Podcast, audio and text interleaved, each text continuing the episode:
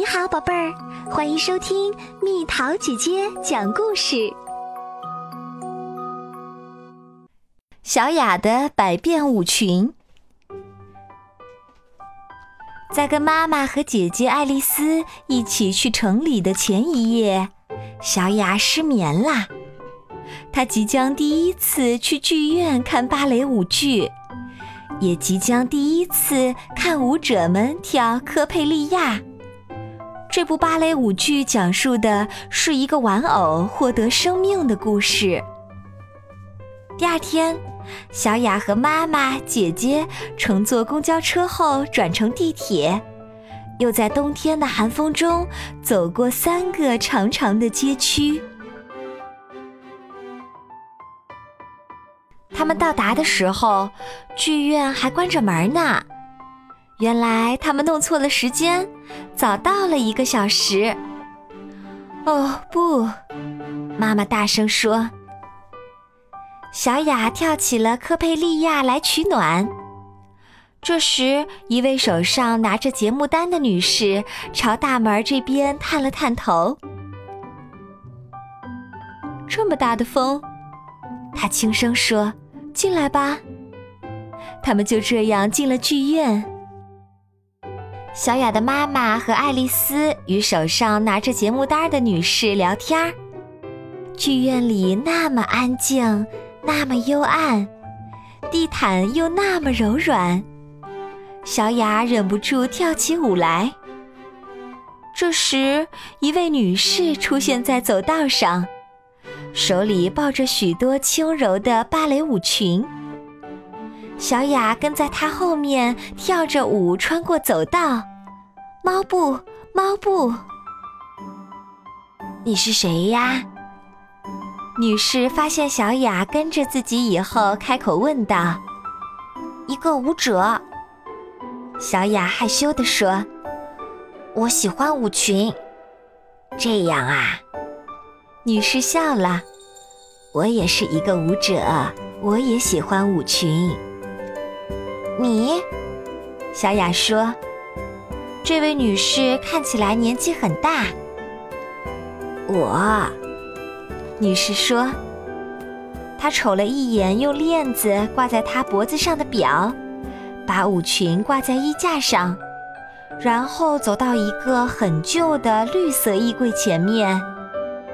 她用一把黄铜钥匙打开绿色衣柜。”从里面取出一件闪亮的粉红色舞裙。睡美人，她一边说，一边举起装饰着缎带的裙子。沉睡百年后，被王子吻醒时，就穿着这件裙子，然后他们就跳起了舞。哦，小雅说，这位年纪很大的女士做了一个原地旋转。她回到绿色衣柜前，把手伸进衣柜，拿了一件用棕色编织袋做的衣服穿在身上，接着又拿了一件银色的裙子给小雅。这是年老的女乞丐的衣服。女士连着做了两个蹲，她其实是仙女的教母。女士又连着做了两个小跳，她把灰姑娘辛德瑞拉变成了公主。小雅觉得自己就是辛德瑞拉，她的双脚也开始动起来。现在，女士的舞步变得越来越轻盈，她的手上还拿着一件紫色的睡袍。克拉拉，她说。小雅知道他说的是胡桃夹子里的克拉拉。克拉拉很担心可怜的受了伤的胡桃夹子。于是做了一个原地旋转，然后鞠了一躬。她要与凶残的鼠王战斗。小雅知道鼠王，它变成了它，转动着尾巴，手里拿着剑。连着跳了两个布雷舞步，两个舞者都笑了。现在，女士越来越年轻了，她在房间里尽情舞动。很久以前，她一边说，一边一件件地抚摸绿色衣柜里的服饰。有一个医生叫科佩利乌斯，他很喜欢自己动手制作玩具。他拿起了一顶礼帽和一条围巾。他很爱自己的玩偶和玩具。他一边说，一边连着做了两个带摇摆的连续换腿跳。他做了一个新玩偶，这个玩偶成了他的最爱，这就是美丽的科佩利亚。他把缎带递给小雅，于是小雅就变成了美丽的科佩利亚。它是医生的秘密，占据了他的整个心田。每天傍晚，医生都让他坐在阳台上，向全村人炫耀她的美丽。要是他的科佩利亚是活生生的人就好啦。村里的女孩们对这个总是坐在医生家阳台上的漂亮女孩，充满了好奇和嫉妒。趁医生不在的时候，他们溜进他家，发现了他做的发条玩具——锡兵、风帽匠、金公鸡。他们把这些玩具的发条都拧得紧紧的，于是所有的玩具都动了起来，滴答滴答滴答。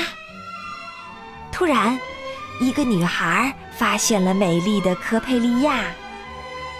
女孩们发现科佩利亚只是一个玩偶，而就在这时，科佩利乌斯医生回家了。女孩们赶紧藏了起来。科佩利乌斯医生没有发现任何异常，他有一种能让玩偶获得生命的灵药。活过来吧，科佩利亚，他说。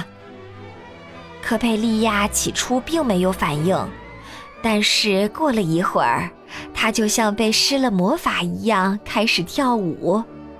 他们俩跳呀跳呀，跳遍了世上的每一支舞蹈，跳遍了房间的每一个角落。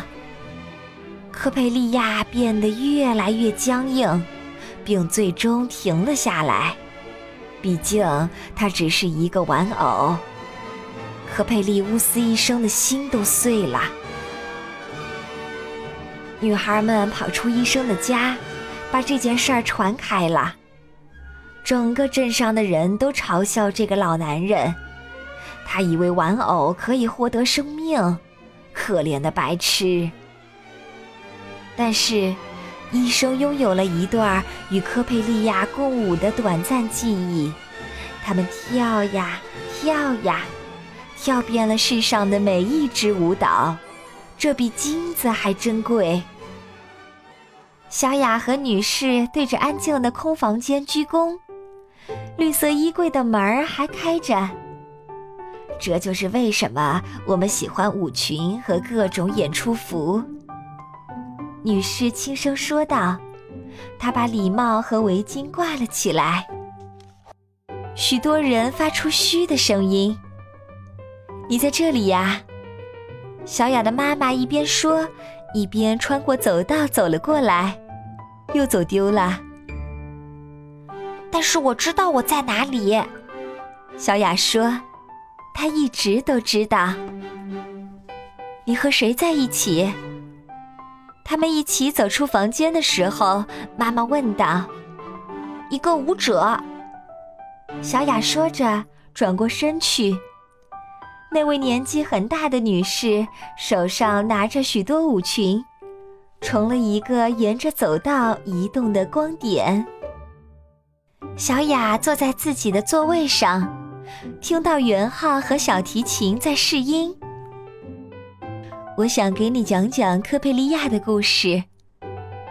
妈妈紧紧握着小雅的手说：“很久以前，有一座玩具屋。”里面有各种各样的玩偶和发条玩具。小雅笑了。给我讲讲这个故事吧，妈妈。他说。音乐响起。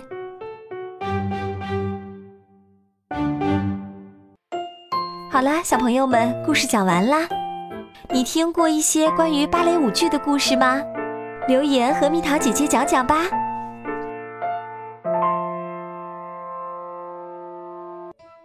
好了，宝贝儿，故事讲完啦。你可以在公众号搜索“蜜桃姐姐”，或者在微信里搜索“蜜桃五八五”，找到告诉我你想听的故事哦。